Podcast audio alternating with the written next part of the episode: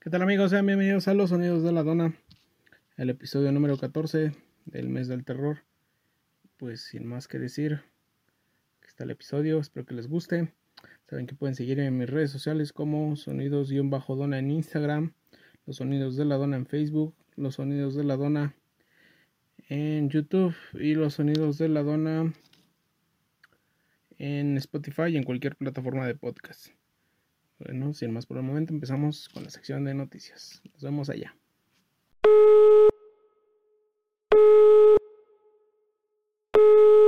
Este, bueno.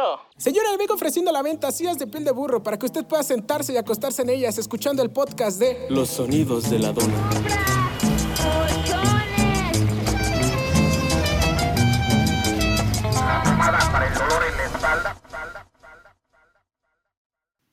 Tal amigos? Esta es la sección de noticias y el día de hoy tenemos que Francia se niega al encierro. Durante los últimos días ha visto como protestas masivas en Italia y en otras partes de Europa en las que se han negado, digamos, al nuevo confinamiento que han dado los mandatarios de estos países, como Alemania, Italia y Francia. Y pues ahora el día de hoy en Francia, el presidente Emmanuel Macron devuelve a de dar como que la idea de volver a encerrar a la población y pues la gente está escapando de, Francia en estos momentos, de unas, unos que otros están escapando de Francia o de las capitales de Francia. Decenas de miles de personas han abandonado París, pues en pocas horas de que comience la nueva cuarentena en Francia. Mm, la nueva cuarentena por el nuevo virus del coronavirus, que será la segunda hora, la segunda ola. Esta noche hubo más de 700 kilómetros de embotellamiento en la región en Francia. Y pues ustedes qué piensan de esto, creen que sea, creen que sea necesario un nuevo confinamiento o el seguir las cosas como están. ¿Ustedes qué piensan sobre esto? Y pues eso es lo que pasó en Francia el día de hoy. También en noticias anteriores Burger, King este, tendrá este, cerveza en su menú y sería la marca Corona que próximamente formará parte del menú de Burger King. La bebida del grupo modelo podrá ser adquirida en cualquier paquete de comida más 12 pesos o de forma individual por 39 pesos. La compra estaría disponible tanto en restaurantes como Auto King o autoservicio. De esta misma forma, Supongo que es el primer negocio de hamburguesas o de comida rápida que da como que este servicio de cervecería. Porque yo no lo había visto. Pero bueno, Burger King acaba de anunciar eso. Y también en otras noticias tenemos que Netflix acaba de sacar el nuevo tráiler de Narcos México, la tercera temporada. Por si a usted le gustan ese, ese tipo de cosas. Sobre sobre el narcotráfico aquí en México. Obviamente es Narcos, no es Narcos, Narcos, la serie que es de Pablo Escobar.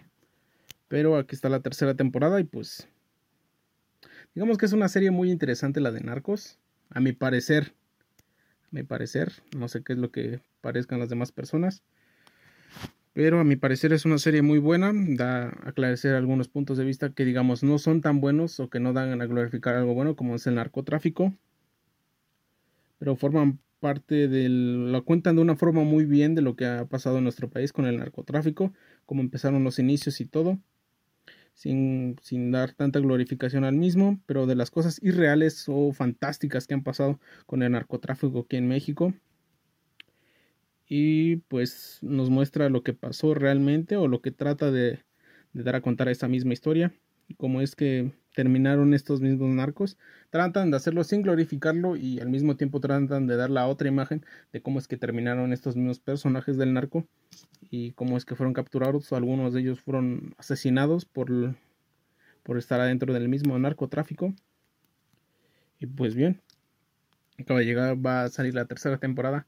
Si usted no ha visto la, las dos temporadas anteriores, las puede encontrar en, el, en la, plataforma, la plataforma de streaming de Netflix. Y pues sin más por el momento, creo que aquí serían o acabarían la sección de noticias. Y pues nada por el momento. Nos vemos en el próximo capítulo del día de mañana. Quedan dos días de la semana del terror. Y pues sin más por el momento, nos vemos mañana. Y no olviden, ay, perdón, no olviden quedarse con la historia que contaremos hoy. Sería el... Bueno, ya lo verán, es un asesino en serie de nuevo. Y pues aquí se los dejamos. Vamos para la historia. Hasta luego.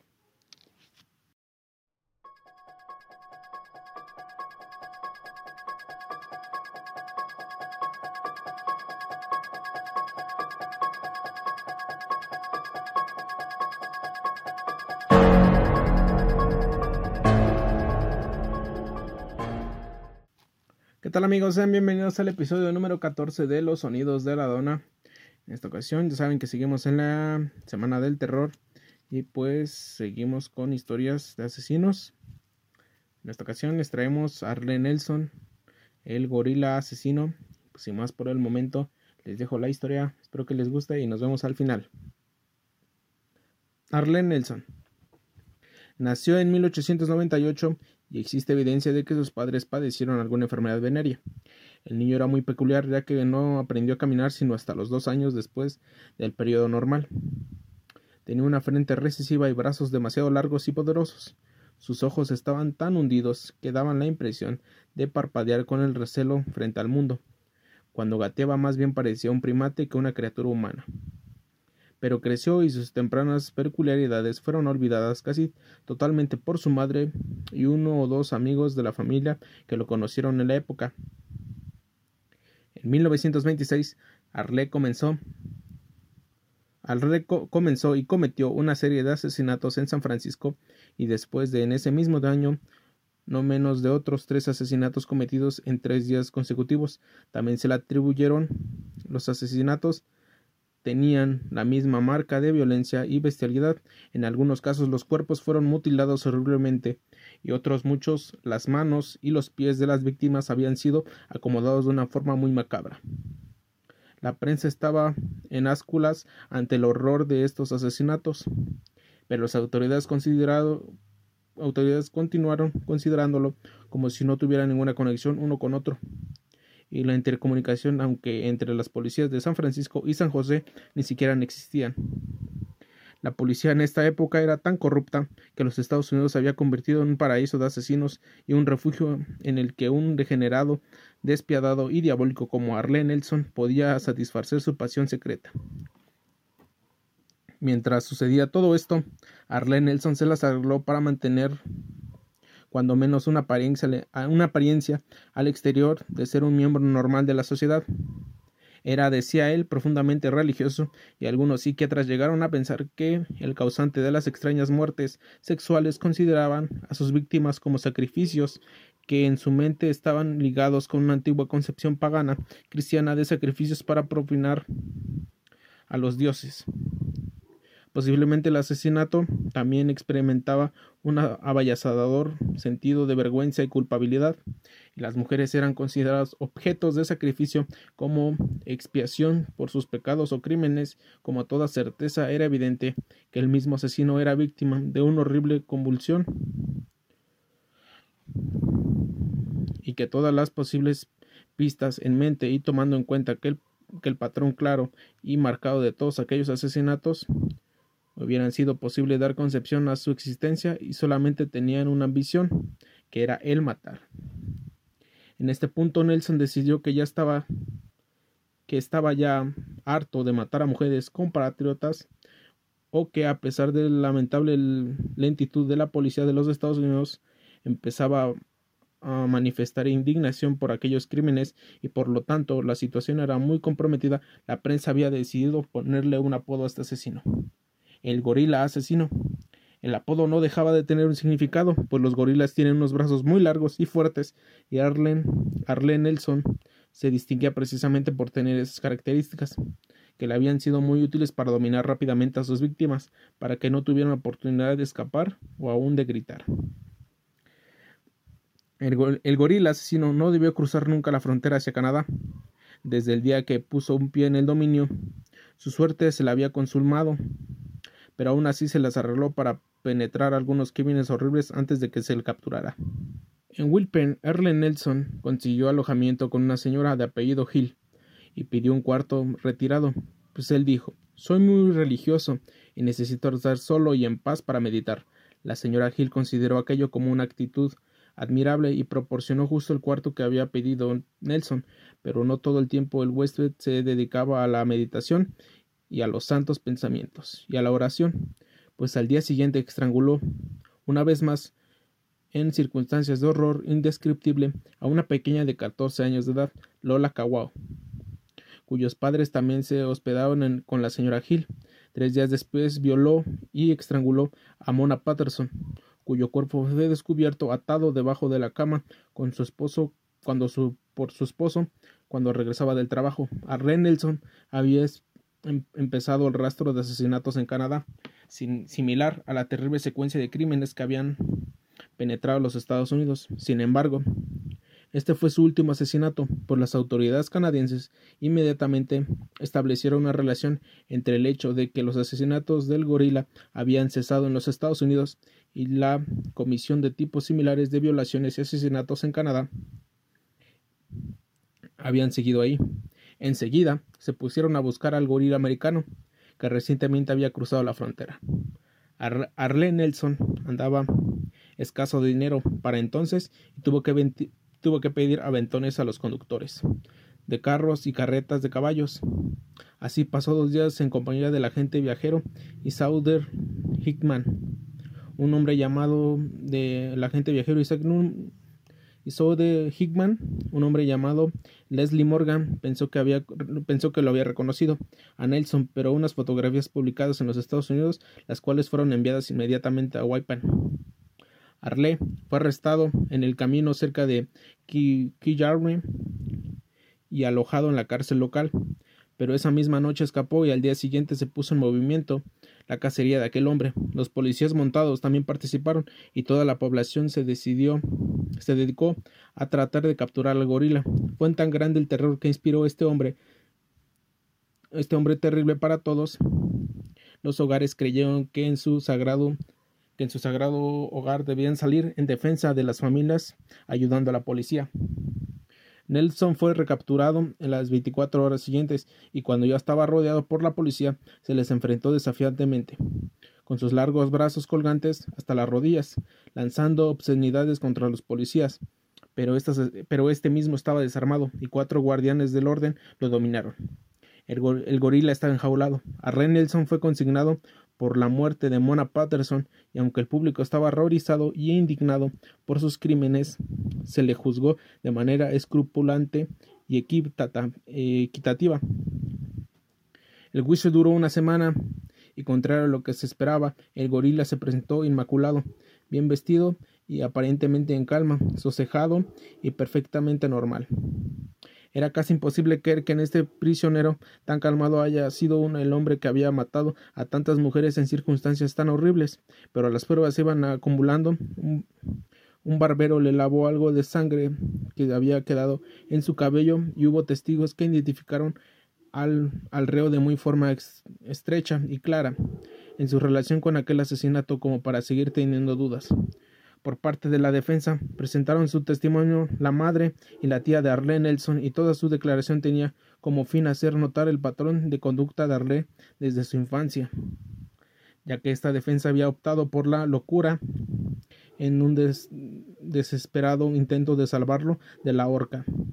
Estas pruebas fueron realmente el punto más importante del juicio. El público ya había condenado, condenado a Arlene Nelson, pero entonces se presentó una cuestión de la mayor gravedad, tanto para el juez como para el jurado.